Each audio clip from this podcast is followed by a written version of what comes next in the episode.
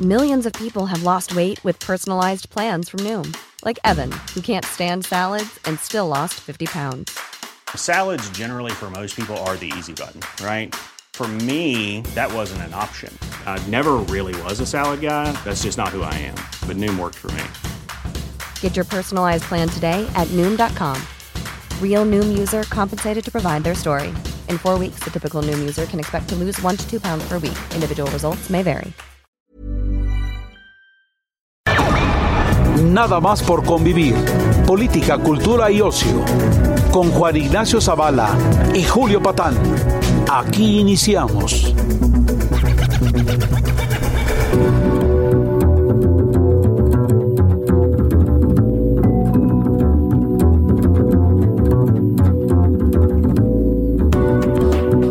¿Qué tal? ¿Cómo están? Feliz sábado. Esto es Nada más por convivir. Les saluda Juan Ignacio Zavala. Julio Patán, pues sigue de vacaciones. Eh, ya sabe usted que eh, pues la televisión es muy cansada. Es así, este, como que los agota, como que piensan mucho y entonces acaban extenuados y necesitan vacaciones muy largas. Ya está el estimado Julio, ya estará con nosotros eh, la semana que entra. Y bueno, tuvimos eh, pues una semana muy movida, ¿no? Primero llegaron los reyes, creo que les chingaron el camello y el elefante algunos aquí en la Ciudad de México, no, no salió muy bien, empezamos con el presidente y su barbacoa, eh, seguimos con los problemas de salud eh, que se desataron, no sorpresivamente, eh, en, en, en, ese sentido, porque la crisis en el sector salud tiene, digamos, unos seis meses, pero, digamos, empezamos a ver ahora en enero ya parte del desorden por, cancelar programas que funcionaban y no saber eh, poner unas alternativas eh, correctas. Y también vivimos, vivimos una parte muy eh, especial en términos internacionales, en términos mundiales, que por más que seamos un mundo globalizado y vivamos este en, en la aldea global, etcétera, siempre que hay la posibilidad realmente de, de, una guerra, todos, todos nos sorprendemos, todos nos alarmamos.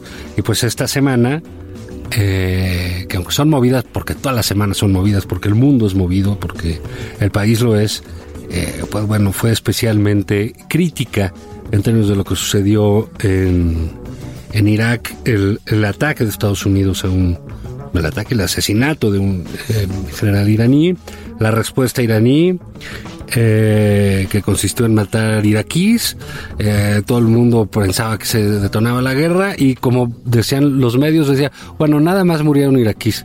Y pues todos muy contentos con las muertes de, los pobres iraquíes.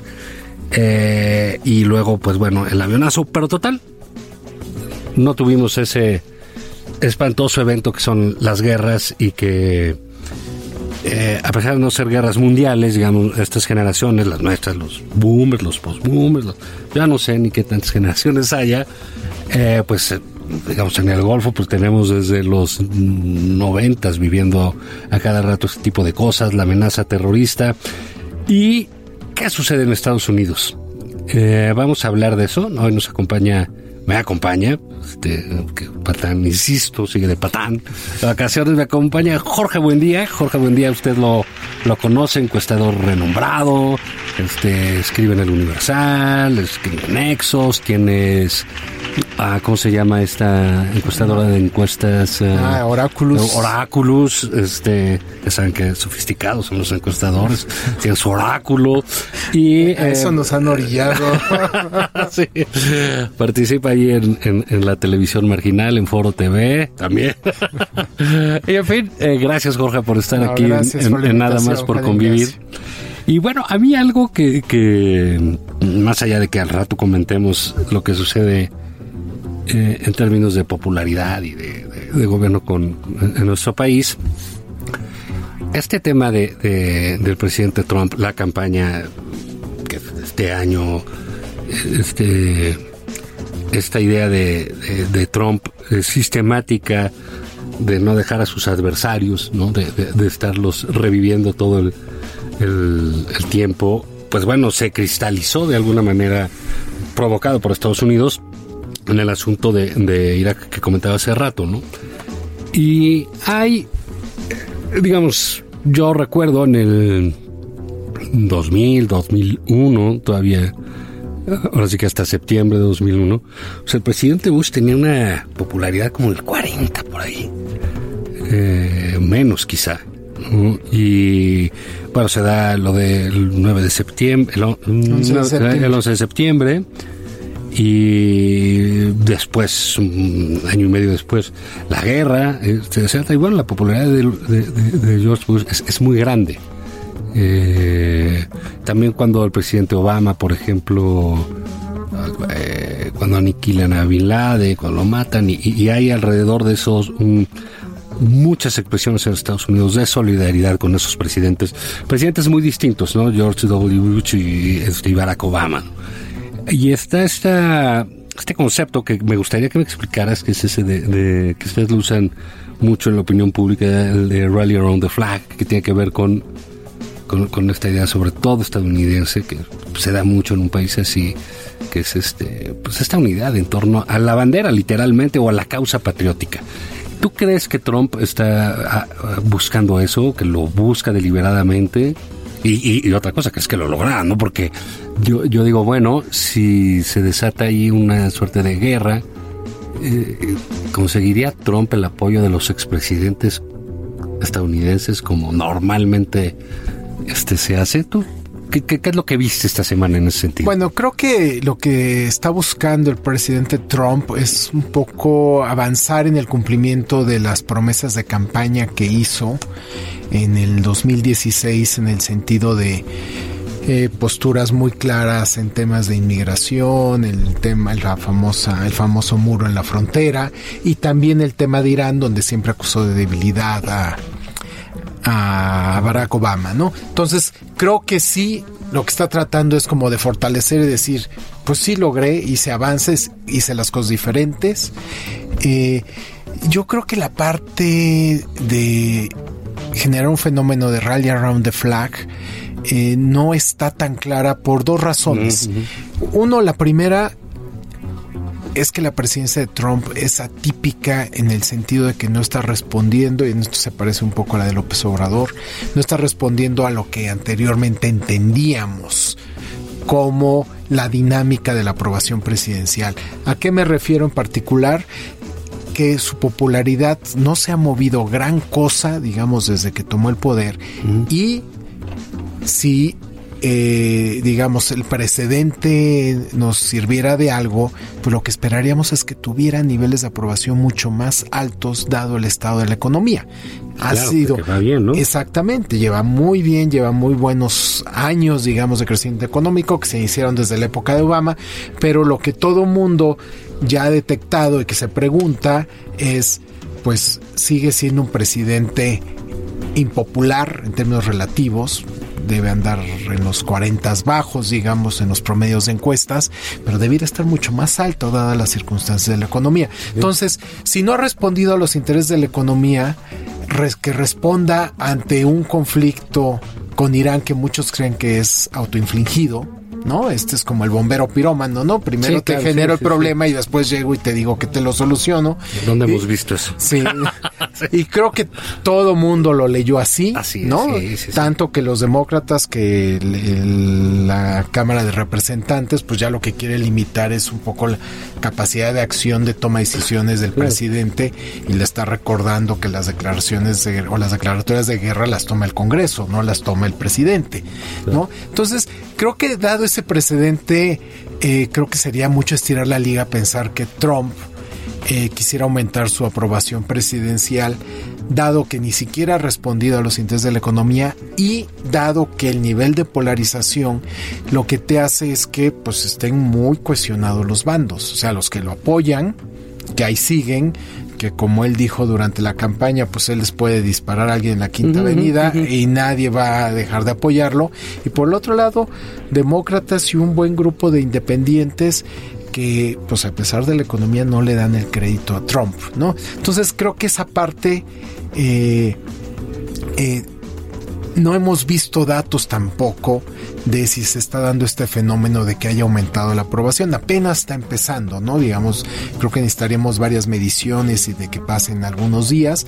Pero digamos, las cosas objetivas, eh, pues te muestran que pues sí le salió bien la jugada, ¿no? Por un lado se logró deshacer de alguien a quien consideraban como el número dos del gobierno iraní, que era el encargado, digamos, de la política exterior este extraoficial de, del gobierno iraní eh, dio un mensaje de fuerza, eh, un estate quieto si tú quieres ponerlo en esos términos al gobierno de Irán y pues al parecer le salió barato en términos de las represalias, ¿no?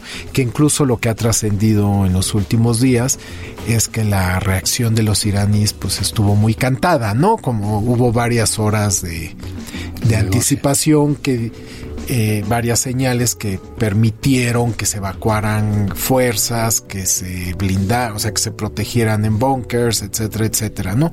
Entonces, eh, pues si lo ves, digamos, en la manera más objetiva, pues le salió barato la muerte del general Soleimani eh, a, Trump y le salió bien la jugada, ¿no? Porque ahora sí puede decir que él tiene una postura diferente y que le puso un alto a Irán. Ahora, esta es, digamos, la primera iteración. ¿no? Vamos a ver más adelante pues qué otras reacciones va a haber que no necesariamente tienen que ser eh, oficiales, ¿no? Digamos, el, terrorismo, el régimen iraní tiene muchas avenidas para... Claro, no, no, ellos no, no, mm, me imagino que nunca han, este, se han planteado eh, un encuentro de fuerzas. Así es, ¿no? Porque estarían locos, ¿no? Como, dice el dicho, ¿no? Como cómo le ganas una batalla a un tiburón, pues sácalo del agua, ¿no? No te vas a meter en no te vas a meter a su territorio, ¿no? Pero digamos dónde tienen ellos posibilidad de hacer daño Sí, terrible, pues ahora, por la vía del terrorismo. No, ahora el término que tú mencionas de rally around the flag, pues sería, digamos, esta cohesión de la población en torno a su presidente en un conflicto de guerra, en un conflicto internacional, en un conflicto con otro país, digamos, ese es como el estándar, la guerra con, con Irak en los años 90, pero dado el nivel de polarización que ha generado Trump, y ya la cómo está estructurada la opinión pública, yo tengo mis dudas de, que, se pudiera dar un de que se pudiera dar, más cuando se percibe como autoinfligido, ¿no? Si hubiera sido algo donde, como el 11 de septiembre, donde Estados Unidos eh, se ve atacado, digamos, en, una primera instancia, pues sí sería más factible que se diera ese fenómeno, pero no cuando tú mismo eh, se considera que lo estás generando, ¿no? Que estás tomando un riesgo innecesario, que estás poniendo en riesgo, pues a un buen número, eh, pues ya no digas de ciudadanos, sino de países, ¿no? Porque aquí realmente, pues lo que nadie sabe es lo que puede ocurrir. Y tú mencionabas de manera tangencial lo del avionazo, pero pues es un efecto colateral del, de los conflictos, digamos, de, la crisis entre los dos países, que se tradujo en un horror por parte de Irán pero que significó la muerte de, pues, de cientos de personas. Sí, sí, y digamos, es eh, será un escenario complicado, una situación de estas, en términos incluso de los aliados que pudiera encontrar Estados Unidos. No, no, no, sería igual encontrar aliados en el mundo como los pudo encontrar Bush de alguna manera. Así es, aquí va eh, solo. aquí va solo, ¿no? Va a ser, oye, este, pues si el presidente de Irak dijo, oye, tú me pediste ayuda y estaba yo negociando, mataste a mi invitado, pues yo, ¿qué puedo hacer? No, y además... Y, muchos compran en ese sentido de no poder acompañar a Estados Unidos por su presidente, ¿no? No, y además ya había generado una división importante con los europeos, precisamente porque todo lo que había avanzado Obama en términos de del acuerdo para que Irán no desarrollara armas nucleares, ¿no? O sea, había, se había llegado, digamos, si lo puedes considerar poco satisfactorio, pero era un acuerdo al fin, ¿no? Y Trump llegó y lo denunció, renunció a él, etcétera, etcétera, algo que los europeos no quisieron. Entonces el tema de Irán siempre ha sido divisivo en la relación de Europa con Estados Unidos y este es un caso particular que, que lo viene a agravar, y digo, y por obvias razones, ¿no? Geográficamente, pues este, el principal afectado eh, son los países que están cerca. Incluso Irán amenazó, ¿no? Con atacar este a Dubái, a Haifa, ¿no? O sea, sí la proximidad geográfica pues hace que te pongas te pongan en riesgo.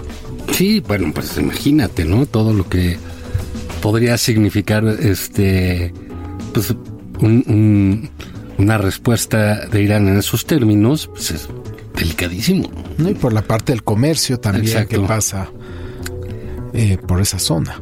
Bueno, y el petróleo, todo, lo, digamos, eh, al, parecer, digamos, salió también en estas, en estos días casualmente, como por aniversario de aquella eh, entrevista de Jacobo Sarudowski con el que en medio de, pues, pues, de, la guerra que comentábamos ayer en los noventas, ¿no? Este, y, y, bueno, esta situación de eh, literal que no somos nada, ¿no? Cuando dices, bueno, estamos aquí en las broncas, ¿no? Dándonos de topes y de repente, oye, pues que ya empezaron a darse la torre allá de Estados Unidos, ya bombardeó Irak, Irán y dices, ¿qué va a pasar, no? El mundo se va a acabar, qué bueno que llegamos al 2020, pongan sus canciones, yo qué sé. Pero ha, resultado, digamos, eh, ahora sí que bendito sea Dios, pues todo se normalizó, se tranquilizó. Eh, insisto, si en Guanajuato la vida no vale nada, pues en Irak menos, ¿no? Porque este, ahora sí que fue en Irak donde mataron al general iraní. Y los iraníes contestaron por dando Irak, en fin, todo nos salió eh, Irak se está convirtiendo en un nuevo Líbano, ¿no? Donde las guerras entre poderes este, pues, se libran en otros territorios. exactamente. Entonces va a ser.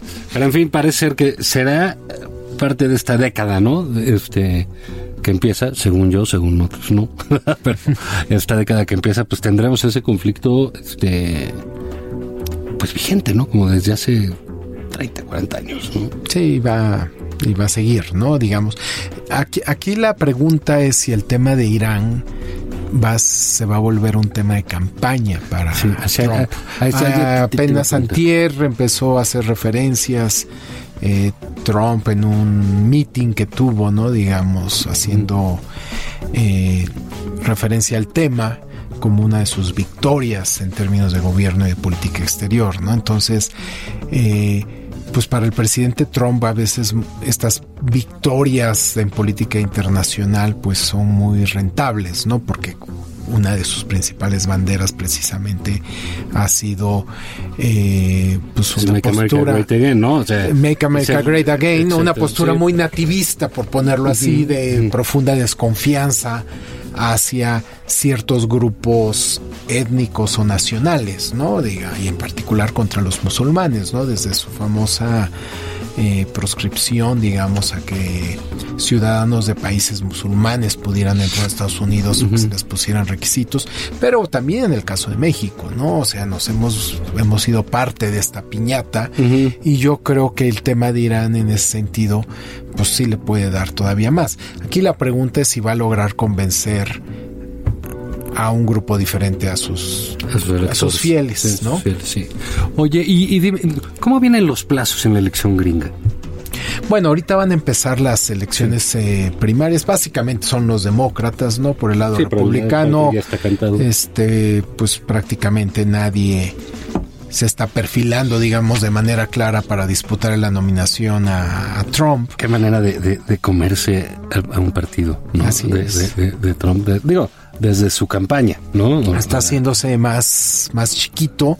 El partido, sí. Digo, ya demográficamente, digamos, las tendencias no le favorecían al partido republicano, ¿no? Las minorías, el crecimiento de las minorías, particularmente hispanos, eh, pues no le favorecían, digamos, estas tendencias, pero pues ellos acentuaron, digamos, la tendencia con estas posturas antimigrantes y antimexicanas, también hay que ponerlo en esos términos, ¿no? Entonces, eh, pero pues ya lo que viene ahorita es para, en el caso del Partido Demócrata, ya empiezan a ya en algunas semanas ya te empezaremos en febrero, ¿no?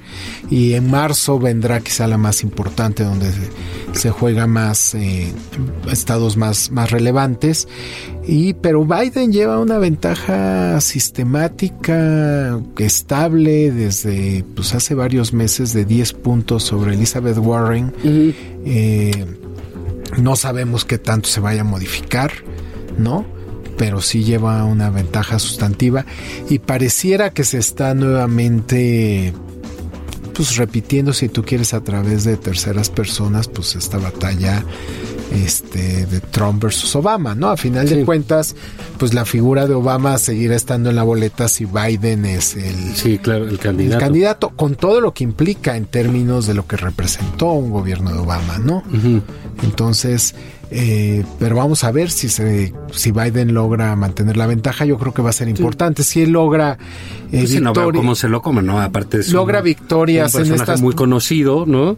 en estas primeras eh, primarias, yo creo que ya va a ser difícil que se lo arrebaten, ¿no? La candidatura. La candidatura. de Y, y, y- y en términos de, de, digamos, de competencia con Trump, como la de, porque de pronto, ah, digamos, ahorita, pues ya, digamos, va a empezar el ambiente electoral, pero todavía hace unos meses, pues veías y sentías a los demócratas como si fueran el PAN, el PRD de México. Pues digo, pues sí tienen sus candidatos, pero no hay nada que hacer frente al otro, ¿no? Este, ¿tú cómo ves? Eh, ¿Biden tiene posibilidades? No, sí las tiene. Porque está dividido también el mercado, ¿no? eh, sí las tiene, creo que es un candidato, digamos, no está tan a la izquierda como Elizabeth Warren o no es tan liberal como Elizabeth Warren, entonces también apila, apela, perdón, al electorado centrista, ¿no? Entonces creo que sí es una ventaja que tiene Biden y en los diferentes careos sistemáticamente Biden es el que se ve con mayor fuerza frente a Trump, ¿no? Es el que le puede ganar. Eh, yo creo que además de qué tanto se puede, lo que tiene Biden per se y que se ve en, las distintas encuestas, aquí un elemento importante es qué tanto se puede haber o se puede modificar, digamos, los patrones de participación electoral eh, digamos, la campaña de Obama o el triunfo de Obama en 2008 lo que vio fue algo atípico en términos de participación de la población afroamericana, ¿no? Ya después, 2016, pues se regresó a patrones tradicionales, si tú quieres, de participación más baja, pero eh, precisamente a raíz de la victoria de Trump, pues hubo o, hay muchos demócratas arrepentidos porque no fueron a votar o porque no estaban registrados y pues parece ser que sí eh, ha aumentado mucho, digamos, el número de electores posibles o Sí, sí, el enojo con. Hillary, ¿no? ¿No? O sea, todas esas cosas. Exactamente, que, ¿no? que, que ahuyentaron. Y entonces votantes, los- les dieron votantes a Trump, ¿no? Y se vio en 2018, ¿no? Que sí hubo una modificación de los patrones, que ese siempre es un tema eh, en Estados Unidos, ¿no? De cómo cómo medir correctamente este quiénes van a ir a votar, cuál es el perfil, eh, porque para entrar en tecnicismos de encuestas, pues hay gente que hace o los partidos que hacen las encuestas sobre la lista de votantes. Es que en Estados Unidos tú tienes acceso a quienes fueron a votar, ¿no? Entonces tú puedes hacer tu, tu marco muestral, digamos, solo de aquellos que votaron. Pero entonces dejas de lado a aquellos que no votaron en las elecciones anteriores y entonces pues eso te genera sesgos. Ah. O viceversa, ¿no? Si agarras a toda la población en general, pero no tienes claro quiénes van a ir a votar, pues entonces puedes acabar sobre representando, ¿no? Entonces, este tema yo creo que todavía vamos a ver este movimientos importantes en las encuestas y ya conforme nos acerquemos debieran coincidir más, pero si hay muchos indicadores de que eh, pues las minorías pudieran participar en mayor medida que en la elección de 2016 y eso pues simplemente sería malas noticias para Trump. Sí, sí, claro. Y, y digamos, Biden, ahora me, mm, me llama la atención porque, eh, pues son, son dos políticos ya grandes, tanto Trump como Biden. Así Biden es. debe ser como de la edad de, de- de- Trump debe estar por los 70 también, ¿no? Sí. Y, ya, pero es un, digamos, un candidato muy conocido nacionalmente. Me parece que es, sí tiene este centro, no tiene todas estas cargas de Hillary, ¿no? Que, que, que de repente se le cargaron todas, ¿no? No, y además tienes, digo, no lo hemos mencionado, pero el tema del impeachment, ¿no? Del juicio Sí, político sí. A, a Trump, que paradójicamente tiene que ver con Biden. No, el Ah, sí, querer sí, andar sí. buscan, buscando la ropa sucia o escarbándole para ver qué podían encontrar en contra de Biden, de no era en contra sí, de sí, cualquier sí. otro. Era Entonces, sobre Biden, sí. ¿no? A lo mejor es al que le teme, ¿no? Y eso es realmente también lo que vamos a empezar a ver en las próximas este, semanas. ¿no? Y bueno, con una economía gringa que funciona bastante bien ahorita, ¿no? Efectivamente, pero creo que eh, el público no le está dando el crédito a, A Trump. a Trump de la misma manera que se lo daba a otros presidentes y eso explica también por qué sus niveles no están tan altos. Sí. Sea, en fin, se va a poner bueno ahí con los vecinos, ¿no? Pero siempre va a estar eh, interesante y ya ven ustedes lo relevante que es saber qué sucede en Estados Unidos porque todo nos, nos rebota. Si no, pues pregúntenle a nuestro presidente que ha tenido que hacer el, el juego sucio. Pero vamos a hacer una pausa en nada más por convivir. Vamos a regresar con Jorge Buendía a platicar pues de la popularidad de otro presidente que es López Obrador. Ahorita venimos.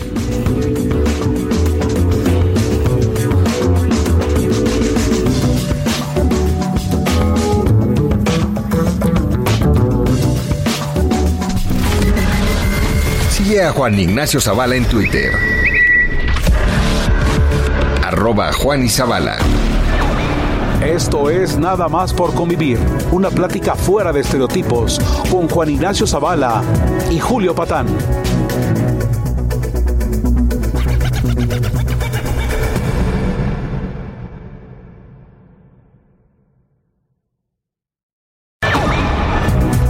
Estamos de regreso en Nada más por convivir. Aquí, Juan Ignacio Zavala y Julio Patán. Sigue a Julio Patán en Twitter. Arroba Julio Patán 09.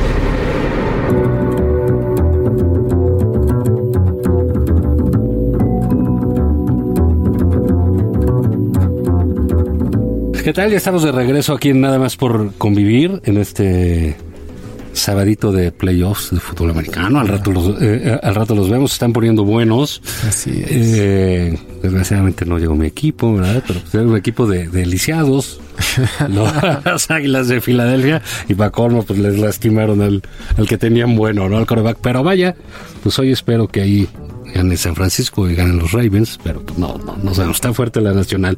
Pero bueno, vamos a, regresar con Jorge Buendía. Esta semana, Jorge, como eh, llamó mucho la atención, al- es muy similar a lo que platicabas de Trump y lo que platicaba y, hablar de López Obrador, ¿no? En muchas cosas, pero por ejemplo, en términos de popularidad o de sus votantes que no se mueven, no hay manera que se muevan, ¿no? Al igual que con Trump. Y salió una encuesta del financiero este, que hablaba de que el presidente había subido su popularidad o que su popularidad estaba en 72%, más o menos, ¿no?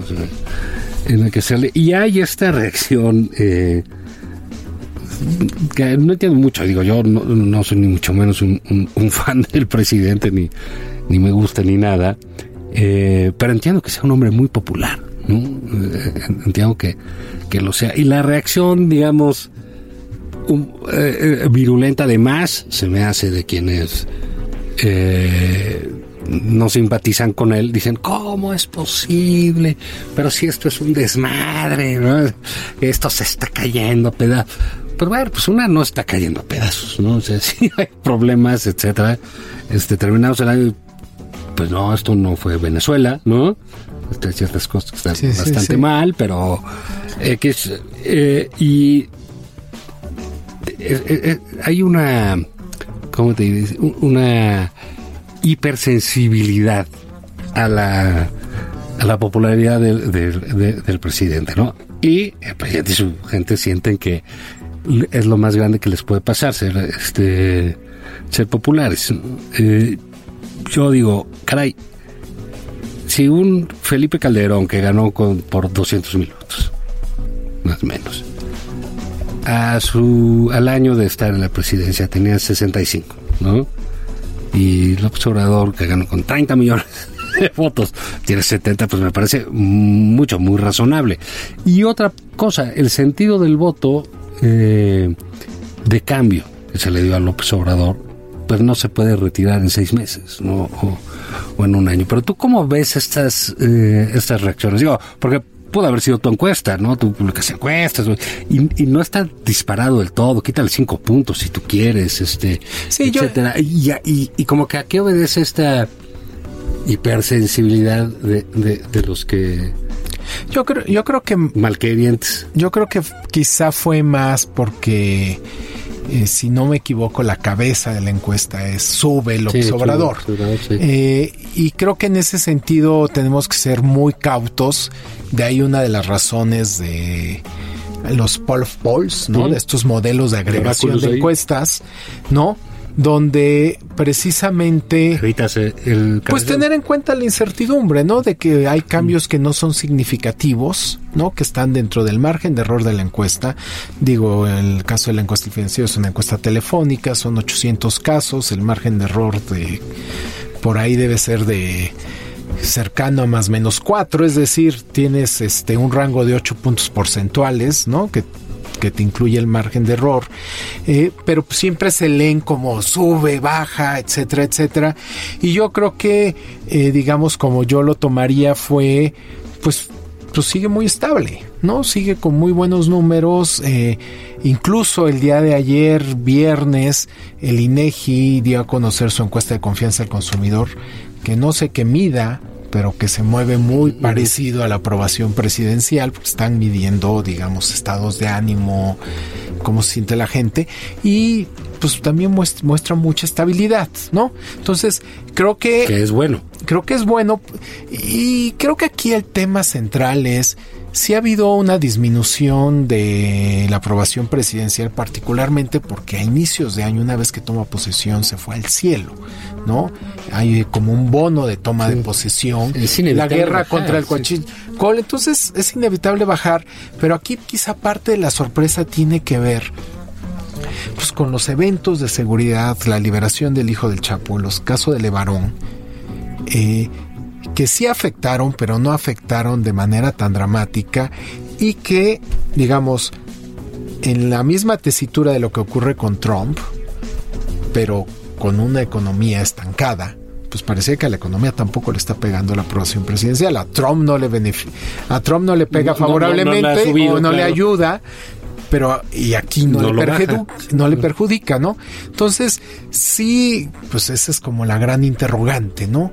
¿Por qué si la economía y la seguridad están en condiciones precarias? ¿No? O incluso tú podrías argumentar, bueno, seguridad es una herencia, ¿no? Pero pues la economía no está tan mal y hay como muchos datos este, duros que apuntan de que pues aquí hay varias decisiones de esta administración que tienen que ver con el estancamiento de la economía. Entonces la pregunta es, ¿por qué no le están afectando? Y yo creo que aquí el tema crucial es que estamos ante un gobierno reformista, que eso te abre eh, muchas puertas, ¿no? De entrada, cuando alguien hace eh, un planteamiento muy claro de ruptura con el pasado, te está dejando, de entrada te hace ver lo malo que estaban las condiciones precedentes. Esa es la razón por la cual quieres cambiar, ¿no? Sí, y, compras tiempo, ¿no? ¿no? Y tú, digo, pues lo, lo, hemos vivido este generacionalmente, pues tú recordarás que, por ejemplo, cuando llega Fox, pues no usa ese discurso, ¿no? Se aleja digamos, de esta ruptura con el pasado, toda esta discusión de comisión de la verdad, etcétera, etcétera. De ajuste de cuentas. ajuste de cuentas. Pues simplemente no jugaron esa carta, ¿no?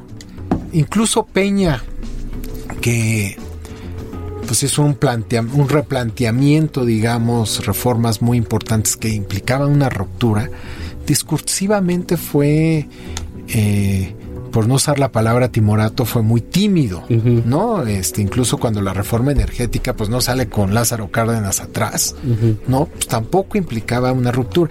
Pero ¿qué ocurre cuando tú no haces una ruptura con el pasado? Pues dejas ver la señal de que más o menos pues, las condiciones están razonablemente bien. López Obrador no ha hecho eso, ¿no?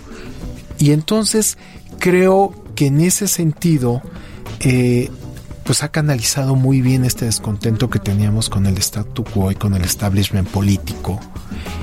Y eso sí le da eh, un margen de acción mucho más grande porque genera paciencia entre la población, ¿no? O sea, cualquier mexicano que le preguntes, bueno, es que acabar con la corrupción, pues te dirá, pues no, pues no se va a acabar en un año, ¿no? ni en dos. Incluso pudiéramos pasar todo el sexenio y va a haber mucha gente que diga, no, bueno, pues es que esto es un problema de décadas, este, pues no, no, no, la podía acabar tan rápido, ¿no? Esto y lo mismo combate a la pobreza, ¿no?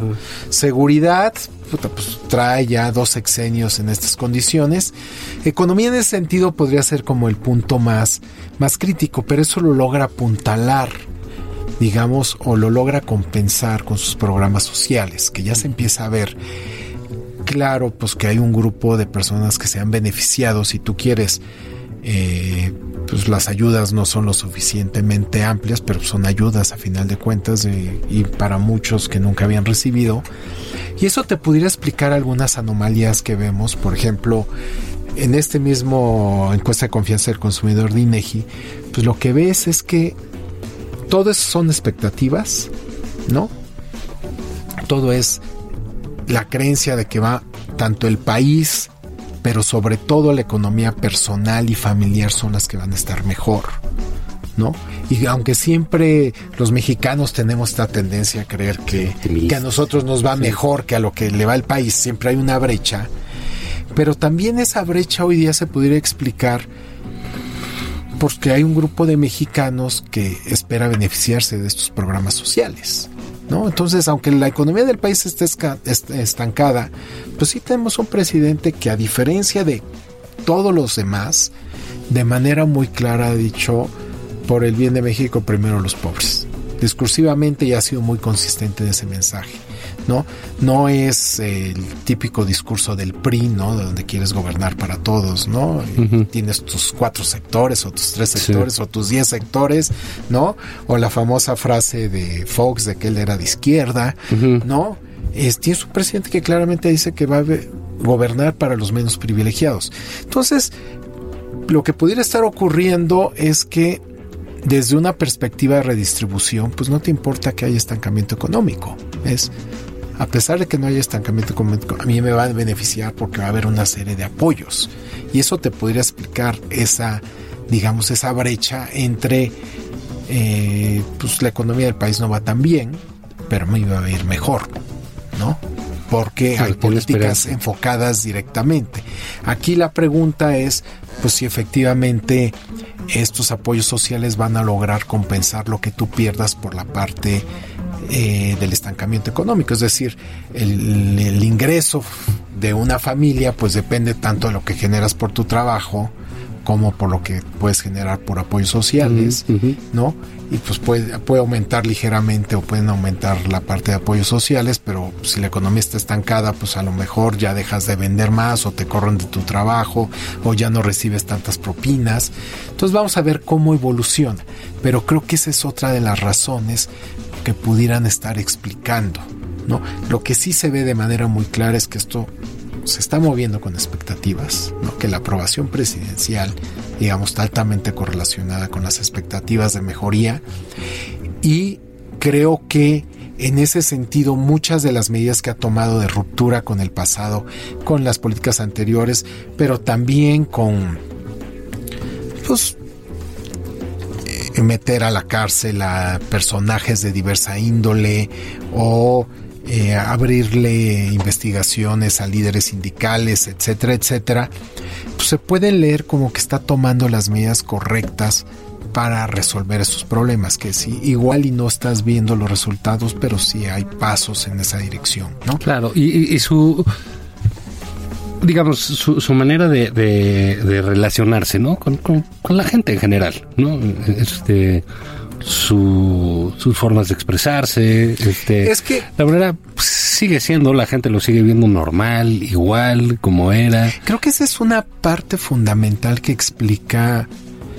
por qué es tan popular y por qué pudiera ser una digamos, nosotros los politólogos, y hablo más como politólogo que como encuestador, pues eh, creemos que la aprobación presidencial tiene que estar sustentada, digamos, en una evaluación racional de lo Exacto, sí, y, y de su con- eficiencia. Con acciones, Sí, ¿no? de políticas públicas. Públicas, sí, sí. la economía, ¿no? La seguridad, etcétera, Sí, no, está etcétera. en el liderazgo aquí. Y pueden ser atributos personales que no tienen que ver, digamos, con resultados en el ámbito gubernamental.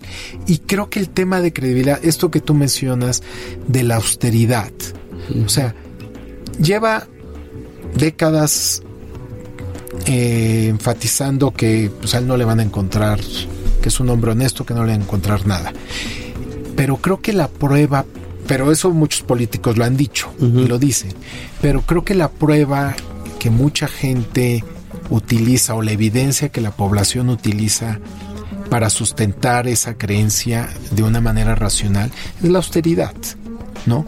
O sea, creo que a final de cuentas, eh, y, y no me parece que en ese sentido esté equ- equivocado el ciudadano promedio, pues cuando ves a un político que dice que es un hombre honesto, que no ha robado, pero que ves que vive con lujos, que viaja en aviones privados, que tiene eh, quién sabe cuántas suburbans, guaruras, etcétera, etcétera, pues la gente dice, pues eh, aquí Pues no hay no. correspondencia. Pero tienes un presidente que con, donde hay congruencia entre el discurso y la manera sí, en la que él vive sí, de una sí, manera sí, sí, muy sí, sí. austera, eh, digamos, incluso algunos diríamos exageren el tema de viajar en aviones comerciales, eh, ¿no? Pero está siendo muy No, y le crees, le crees la barbacoa, ¿sabes? O sea, todo el mundo estamos con la barbacoa, se la está echando y dice, conozco todos los lugares. Entonces creo que el tema de Ese- austeridad ese es, crucial. es un tema. Mira, yo, yo parte de lo que veo es el, el sentido del voto hacia López Obrador fu- fue, el del cambio. ¿no? O sea, te lo vamos a dar y te vamos a dar todo, ¿eh? Y le dieron todo. Así es. Entonces nadie que te da todo te lo quita a, a- a los seis meses, ¿no? O sea, entonces yo digo, pues claro, por lo menos le dan dos años, ¿no? Para que haga las cosas. Porque, mm, no, digamos, no solo le dieron el voto, sino que le aniquilaron a la oposición para que él pudiera hacer lo que él quisiera, ¿no? Este, los otros no existen, ¿no? Sí, el presidente pues se pelea con fantasmas porque no no, no existen ¿no?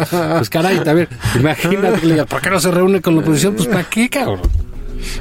O sea, ¿quién se quiere reunir con Marco Cortés? ¿Quién? Ah, en su casa, no sé. Fuera de eso no lo creo, no, no, no.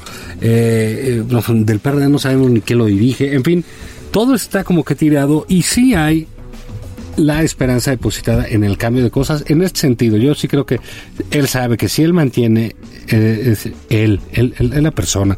Ahí está Bartlett, que Bartlett, al que le pasa factura, a, a- a quien le cobra, a quien daña, es a Irmeréndira.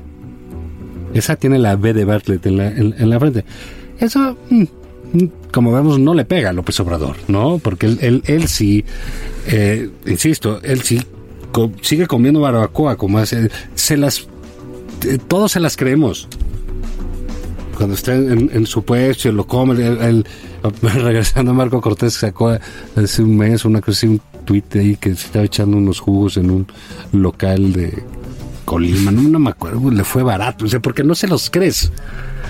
Así es. Porque no es cierto, porque a ellos no les sale, porque no es natural. Y sí creo que cuando hay ese eh, esa dimensión de voto tan fuerte que le dieron los mexicanos a López Obrador por el cambio, mientras él mantenga ciertos básicos, como es eh, la honestidad o el discurso de, de los maciusares, de los enemigos de la nación, etcétera, y ahí está.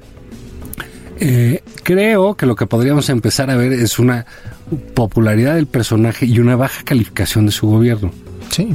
Porque creo, esto que platicábamos de la salud, no sé cómo lo veas tú, que si es un problema. Yo, yo jamás pensé que un gobierno de López Obrador, en- concretamente, no de izquierda, de López Obrador, como como que izquierda nunca ha habido una aquí, ¿no? Pero López Obrador fuera a tronar por el lado de la salud con los más pobres.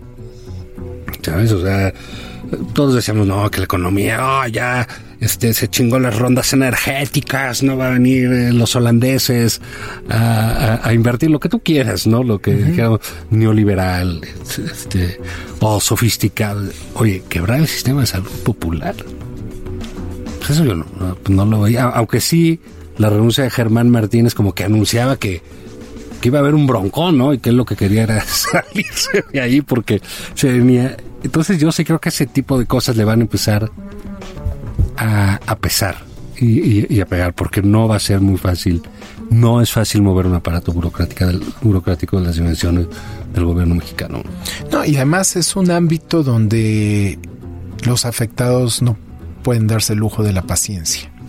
Sí, ¿no? exacto. Lo, lo, O sea, lo, lo- en la calle. Son cosas de vida y muerte, son apremiantes, eh, eh, son muchas historias eh, eh, personales, eh, muy tristes, difíciles, muchas veces eh, involu- involucran a menores de edad, a niños, ¿no? Con enfermedades terribles. Entonces sí es un tema... Terrible, es que no hay dinero que te alcance. Es un pues, tema ¿no? explosivo.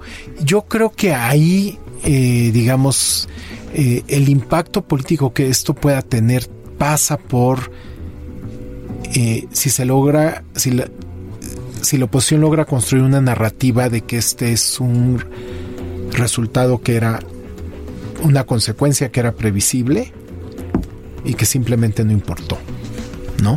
Eh, se ha justificado, hay muchas cosas que se han justificado precisamente eh, en términos de la lucha contra la corrupción, ¿no?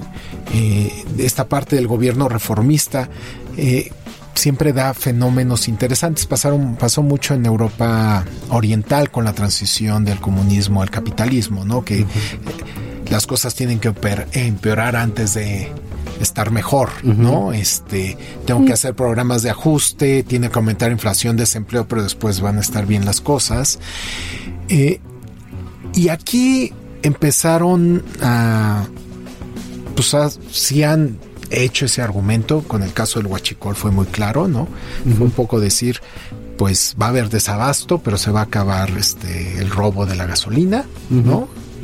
Se que pagar sean las consecuencias, consecuencias. sí, sí, claro. Lo mismo dijeron en el caso de las vacunas, en el caso de medicamentos, ¿no? No vamos a comprar porque hay corrupción, hay excesos, etcétera, etcétera, y pagamos los costos del desabasto. Eh, el punto es que, pues quizá ya estamos muy avanzados en el sexenio, ¿no? Para que puedas, y en este caso particular, donde es un ámbito donde no te puedes dar el lujo Claro. de esperar.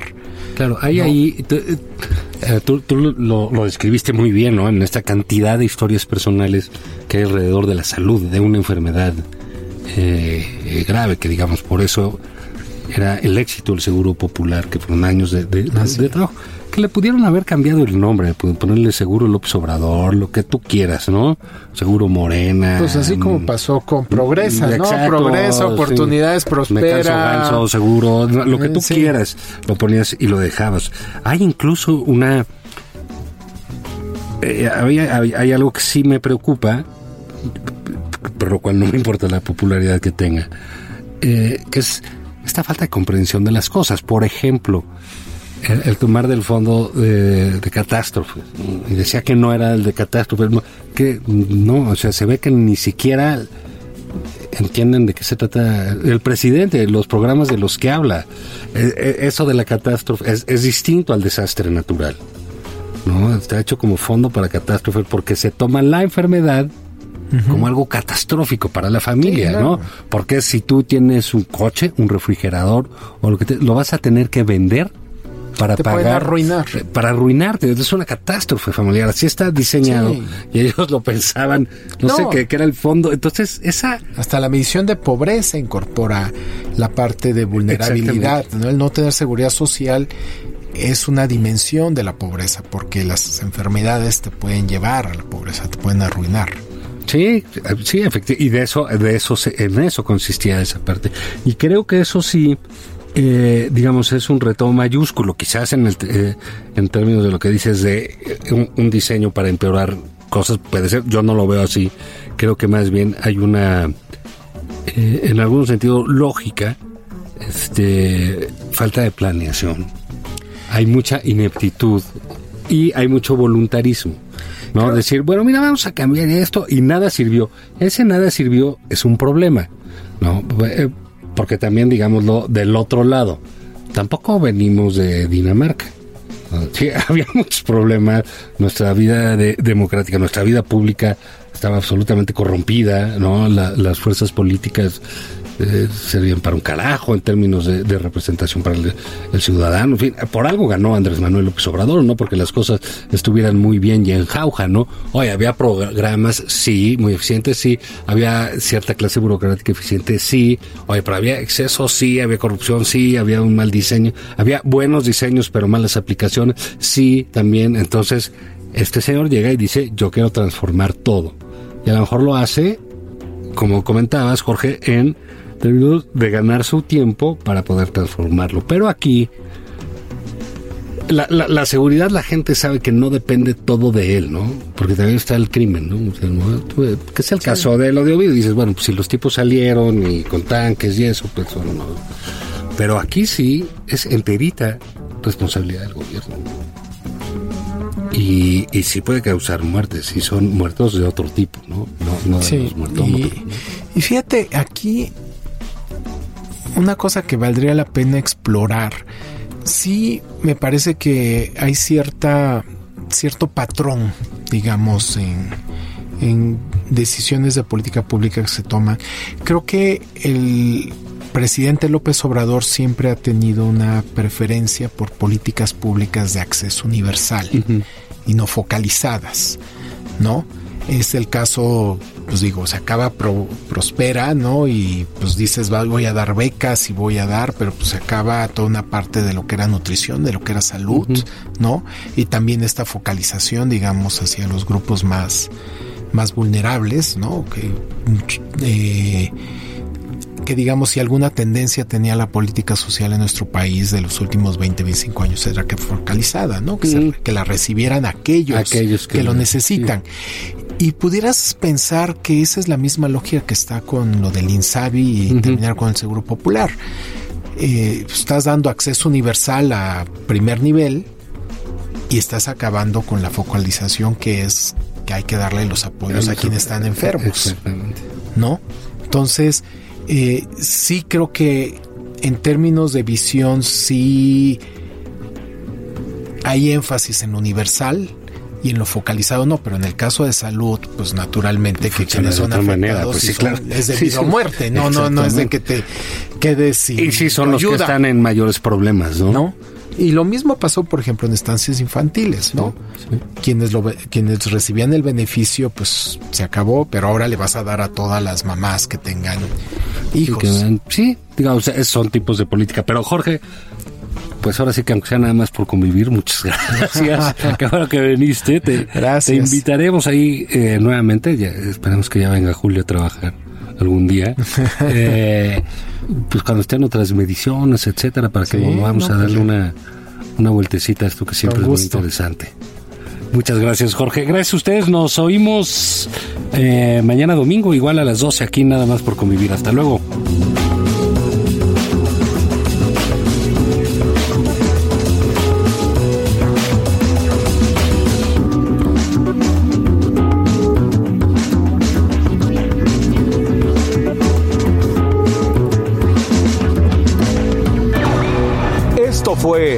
Nada más por convivir. El espacio con política, cultura y ocio, con Juan Ignacio Zavala y Julio Patán.